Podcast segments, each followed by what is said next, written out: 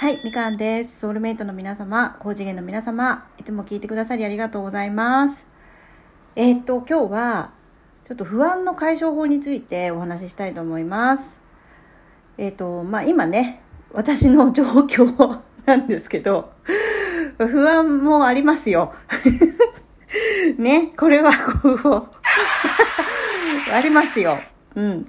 だけども、その不安になった時にね、どうすればいいかっていうのをちょっとお話ししたいと思います。はい。で、えーまず不安になった時、えー3つ、どうしたらいいかっていうのを3つ今から説明します。まず1つ目、えー何が不安なのか書き出す。不安になった時に、今ね、自分が何が不安なのかっていうのを、あの、頭じゃなくって、えー紙に書く。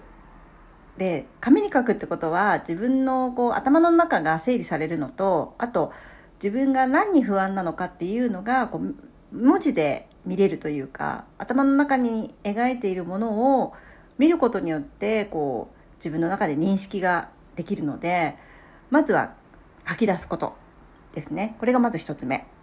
そして二つ目。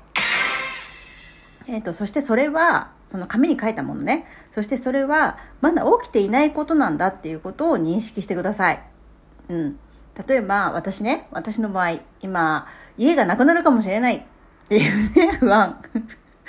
私は住むところがなくなっちゃうかもしれないっていう不安があったありますよね。でそれを書き出した。でその次にそれはまだ起きていないんだと。まだ家はある。ここに住んでいるんだっていうふうに認識をするね。はい。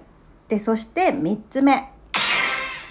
意識を未来から今ここに戻して今できることをやる、うん、つまり不安になるってことは意識が未来に行っちゃってるんだよね。起きてもないことを想像してどうしようどうしようってなっている状態なので意識をまず今ここ今現在に戻してそして今できることをやる。例えば夕飯作るとかあとは買い物に行くとかあとは何か新しい家探してみるとか今できることをやる、うん、これが不安の解消法です、うん、皆さんもね何か不安になったらまず一つ目に何が不安なのかを書き出してそして2番目にそれはまだ起きていないことなんだってことを認識してそして最後に意識をその不安だって思う未来から今現在今ここっていうところに戻して今できることをやってみてください。はい。ということで、まあ、自分に向けて言ってるんですけどね、これは。